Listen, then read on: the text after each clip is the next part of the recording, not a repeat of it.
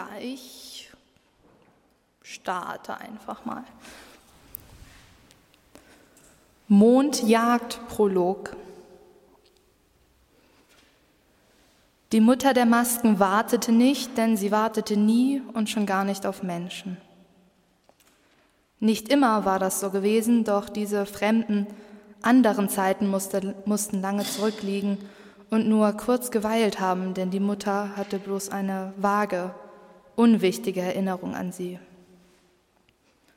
In all den Jahren, Jahrhunderten, Jahrtausenden, die sie bereits in diesem Körper steckte, war vieles vage und unwichtig geworden, Zeit als solche, um nur ein Beispiel zu nennen, und nun war sie an einem Punkt, an dem sie kein bald oder früher mehr kannte, sondern nur noch jetzt oder nicht jetzt, und statt dem Warten gab es nun das Nehmen.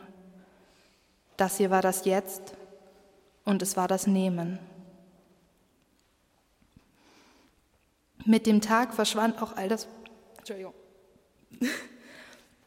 Mit dem Tag verschwand auch all das Rascheln, all das Summen zwischen den Gräsern. Das weiße Moor dämmerte in die Nacht hinein, der erste Frost deckelte die Moorlöcher zu und die Kälte drückte das Leben von der obersten Erdschicht in eine tiefere, stillere, wo es liegen bleiben und die Wintermonate ausharren würde. Eis kroch an den Grashalm hoch und hielt sie in Stellung, der Wind klingelte durchs Feld. Und über das Klingeln legte sich das Knirschen der Masken, die vom langen Rumpf der Mutter hingen, ihre Wirbelsäule bedeckten, ihre Schultern schützten, ihre Brust schmückten, eine Rüstung, ein Kettenrock aus Gesichtern, die sich bei jedem langsamen Schritt ineinander verschoben, verdrehten, verkeilten. Weiß leuchtend klapperten sie Stirn an Stirn, diese Gesichter, manche nur so klein wie Fingernägel, andere groß wie Hände, alle mit den gleichen Zügen, wenn auch nicht mit dem gleichen Ausdruck. Wie sie so dahinschritt, warf die Mutter einen Blick an sich hinab. Es waren die Gesichter ihrer Ältesten, ihrer Kinder, ihrer ältesten Kinder. Sie hatten gelebt und danach waren sie zu ihr zurückgekehrt. Nun sahen sie alles, was die Mutter sah, und die Mutter wusste alles, was sie je gewusst hatten. Vieles davon war nichts von Wert, anderes jedoch war unbezahlbar. Die Mutter hob den Blick, um sie herum wartete ihr Hofstaat auf ihren Befehl. Ja, im Gegensatz zu ihr warteten die Irrlichter, denn das war es, denn das Warten war es, worin sie gut waren. Wie kleine, knöchernde Kunstwerke, wie ihre Kunstwerke waren sie über Steine und Sträucher, Moorhügel und Moorinseln verteilt und harten aus, mal sitzend, mal stehend. Ein paar der Irrlichter regten sich unbehaglich, als die Mutter an ihnen vorbeischritt und sie sahen, wie die Gesichter ihrer Ahne leblos den Frost von den Gräsern streiften. Andere Irrlichter verschränkten die Arme vor der Brust, strichen sich das Haar zurück, richteten sich die Masken, doch keines wagte einen Schritt zurück, keines verließ seinen Posten. Jetzt, da die Sonne verschwunden war, erstreckte sich das Licht ihrer Laternen über Kilometer. Die Mutter spürte eine tiefe Zufriedenheit in sich.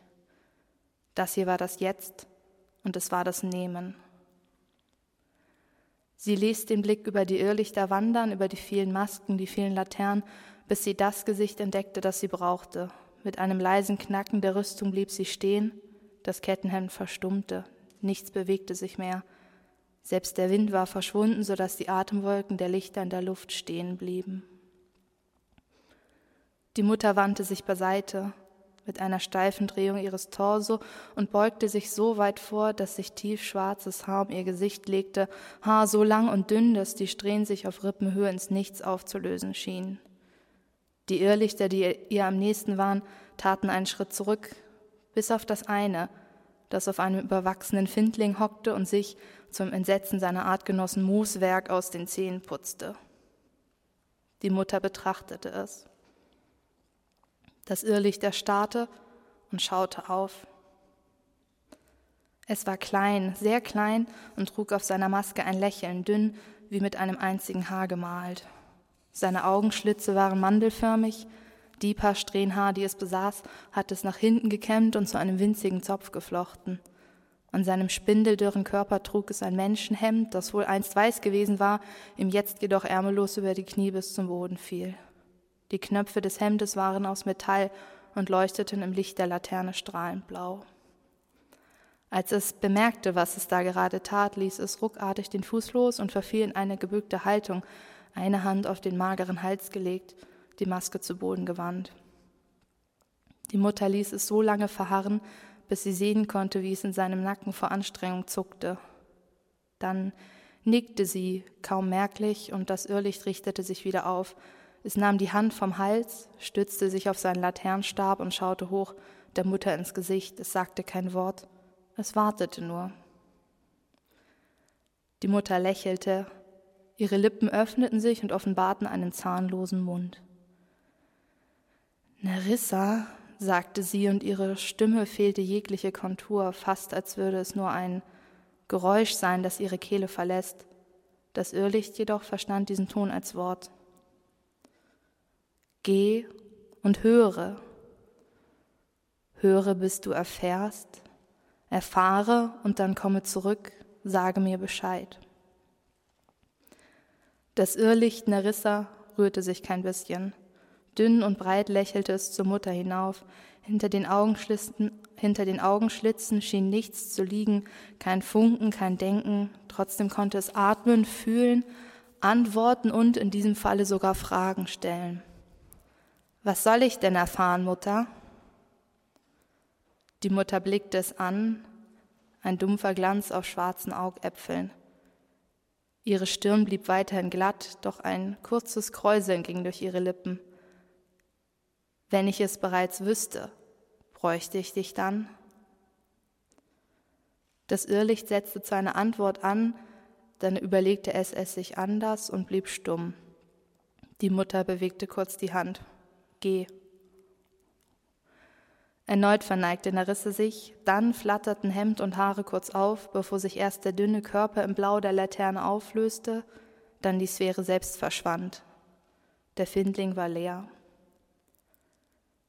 Die Mutter der Masken schaute noch einen Augenblick auf die lichtlose Stelle, bevor sie sich abwandte, die Masken leise knirschend, knackend, ineinander greifend wie ein Uhrwerk oder Finger. Die verbliebenen Irrlichter verharrten immer noch in stummer Aufmerksamkeit, Gesicht an Gesicht, Laterne an Laterne, alle in Hemden, Hosen, Röcke gekleidet, die einmal an einem lebenden Menschen gehangen hatten, Trophäen von der Jagd. Die Mutter legte den Kopf schräg, ihre Augen blickten tot ins Nichts, ihr Mund lächelte trocken und leer. Es ist doch Nacht, raunte sie, macht weiter. Ein Schaudern, eine Bewegung ging durch die Menge wie durch Sand, der verrutscht. Blau um Blau um Blau lösten sich die Irrlichter in ihrem Licht auf, Sandkorn um Sandkorn, das versackt. Es dauerte keine fünf Sekunden, da war das kilometerweite Leuchten verschwunden und das Moor lag wieder kalt da, nun winterdunkel. Die Mutter der Masken jedoch blieb. Sie lauschte dem Klingeln der Gräser, der Stille der Moorlöcher, und sie wusste, dass in diesem Moment ihre Kinder an anderen Stellen wieder erschienen, fern von hier, dort, wo das Moor nicht mehr nur ihr gehörte, wo Straßen es durchwurzelten, wo es Felder gab und Höfe. Sie wusste auch, dass in diesem Moment Riss auf einem dieser Felder erschien, die kleinen Hände um den Stab der Laterne geschlossen und mit dünnem Lächeln und leeren Augen begann zu lauschen.